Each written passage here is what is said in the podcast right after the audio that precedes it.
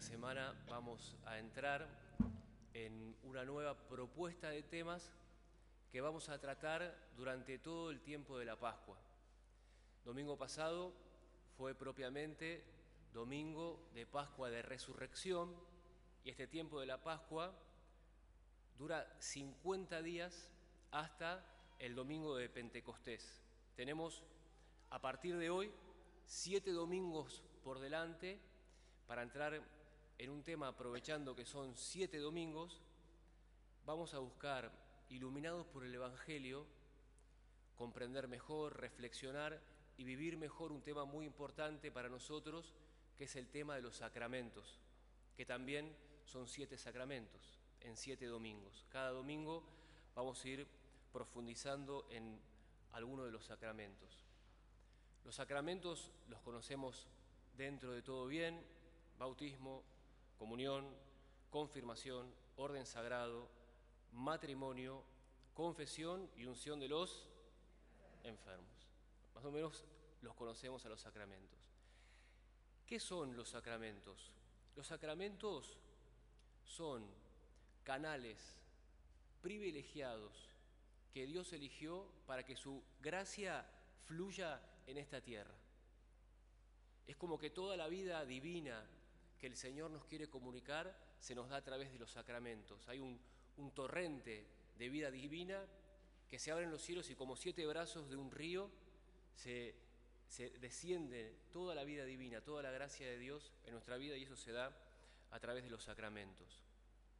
Este domingo es el primero de los siete domingos que vamos a tratar sobre este tema y es el domingo de la Divina Misericordia. Fue el Papa San Juan Pablo II el que quiso que se celebrara la Divina Misericordia. Y este Evangelio que hoy escuchamos nos lleva directamente al primer sacramento que es el de la confesión, de la reconciliación, que está íntimamente vinculado con la misericordia divina. Hoy leímos en el Evangelio que es el mismo Jesús resucitado que le da autoridad poder soplando sobre ellos el Espíritu Santo para que ellos puedan administrar este sacramento y puedan perdonar los pecados. Dice, sopló sobre ellos y les concedió el Espíritu. A quienes le perdonen los pecados, le quedarán perdonados. Les da la fuerza de la misericordia divina. Este sacramento es un lugar en el cual vamos a tener un encuentro con Jesús resucitado y a recibir el perdón y la misericordia que Él quiere darnos. Y para que funcione bien, entre comillas, por decirlo de algún modo, tiene dos condiciones muy básicas. Una de las condiciones nos corresponde a nosotros y la otra es parte de Dios. La primera parte y la primera condición, que es la que nos corresponde a nosotros, es muy simple, que es decir nuestras faltas, confesar con arrepentimiento nuestros pecados. Y la segunda parte, que es la de Dios, es que Él nos perdone. Y eso le corresponde a Él. Entonces nosotros vamos a entrar en esta semana en lo que nos corresponde a nosotros, que es este tema de poder decir nuestras faltas con arrepentimiento, pero sobre todo el tema de decir nuestras faltas. Vamos a ahondar en el tema de por qué es importante expresar con nuestros labios nuestros pecados. Hay una frase que dice, el santo, el hombre de Dios, la mujer de Dios, se acusa a sí mismo. Fui yo, es mi culpa, me hago cargo. Y excusa a los demás. Dejémoslo, perdonémoslo. En cambio, el pecador acusa a los demás. Fue él, fue su culpa. Si esto no hubiera pasado, y se excusa a sí mismo. Yo no fui. Esa la conocemos bien, ¿no? Yo no fui. Los niños, ¿cómo dicen? ¿Qué, ¿Qué, fue? Yo no fui. Pero los adolescentes también dicen yo no fui. Y los jóvenes dicen yo no fui, también. Y los adultos, también. Y los ancianos, también. Todos decimos yo no fui. Entonces dice, el, pecador dice, yo no fui, se, excusa y acusa a los demás. Y esta frase tiene mucho de verdad. ¿Por qué? Porque nos cuesta acusarnos a nosotros mismos. Nos cuesta decir nuestras faltas. Y esto es así por, muchas razones. Puede ser por vergüenza, puede ser por miedo al que dirán, puede ser por falta de humildad, puede ser por falta de fe, por muchas razones.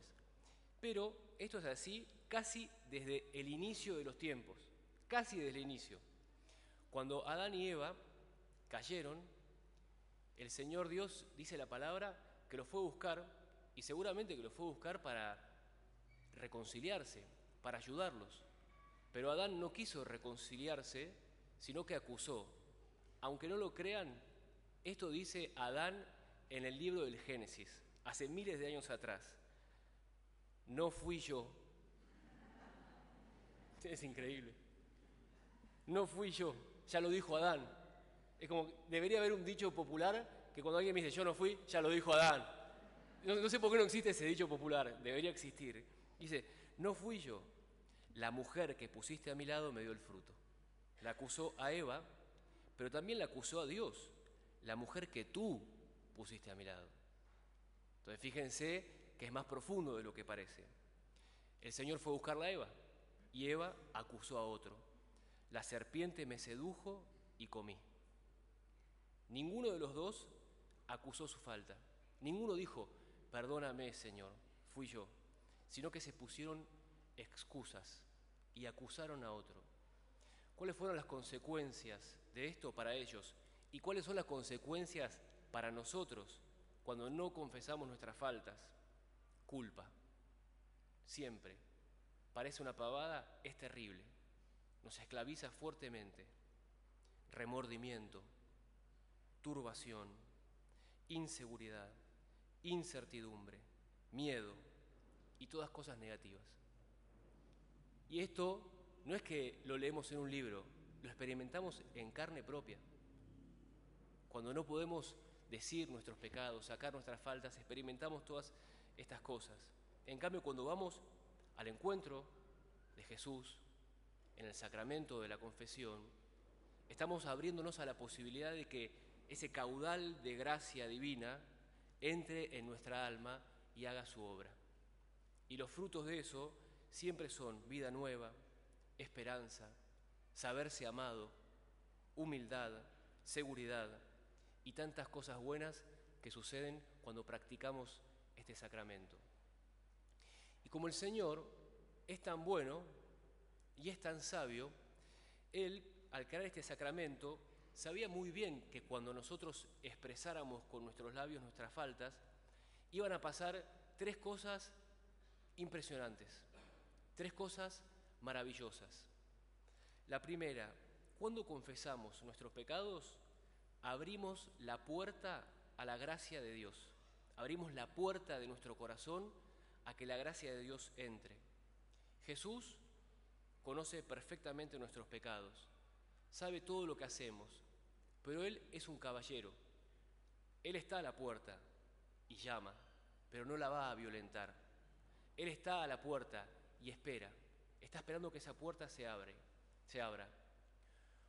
Cuando nosotros confesamos nuestros pecados, lo que estamos haciendo es que la puerta es así, y se abre. Es como que ponemos la contraseña y se abrió la puerta. Es la llave que abre la puerta para que la gracia de Dios entre y haga su obra. Y esto no es poco decir, porque a veces sentimos que el corazón está duro, está frío, sentimos alguna de estas cosas como la culpa o el remordimiento y tantas cosas que a veces experimentamos en nuestra alma, y es cierto que están. ¿Y cómo hacemos? Y bueno, probemos de ir a confesar nuestros pecados, porque esa es la contraseña que abre esa puerta y permite la gracia de Dios obrar. Una segunda cosa importante que sucede cuando nosotros confesamos nuestras faltas es que la gracia cuando entra limpia y nos libera completamente de aquella falta que nos confesamos con arrepentimiento. Por ejemplo, voy y me confieso, robé un caramelo, recibo la absolución del Señor. Esa tarde voy al cielo, parto de, este, de, esta tierra y me voy a encontrar con el Señor. Y antes de entrar me encuentro con el Señor y digo, Señor, te quiero pedir perdón porque robó un caramelo. ¿Sabe que nos va a responder él? No sé de qué me estás hablando. Yo ya te perdoné eso. Entonces todas aquellas cosas que nosotros expresamos con nuestros labios, con certeza quedan atrás. Y lo tercero, y no menor, es que cuando confesamos un pecado en concreto, por ejemplo, robé un caramelo, al decir el pecado es como que estamos teledireccionando la gracia de Dios para que cuando en el futuro me venga una oportunidad de robar un caramelo, yo tenga la fuerza necesaria para atravesar bien esa situación. No sé si les pasa que a veces dicen, ¿por qué me tengo que ir a confesar siempre lo mismo? Porque justamente la confesión no solamente es la misericordia de Dios que me lava, no solamente es un baño de la misericordia de Dios, sino que también salgo de la confesión revestido con un traje nuevo, salgo equipado a la vida, salgo con fuerza suficiente como para combatir aquellas cosas que siempre me cuestan.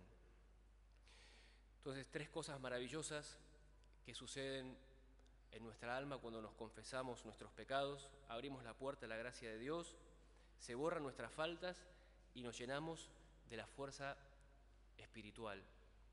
Esto se ve con mucha claridad, por ejemplo, en una cárcel. Por ejemplo, en Bower, un sacerdote dice, te absuelvo tus pecados. Esa palabra, absuelvo, es una palabra muy fuerte en un, en un contexto como ese. Estás absuelto. Y esto se da por la confesión.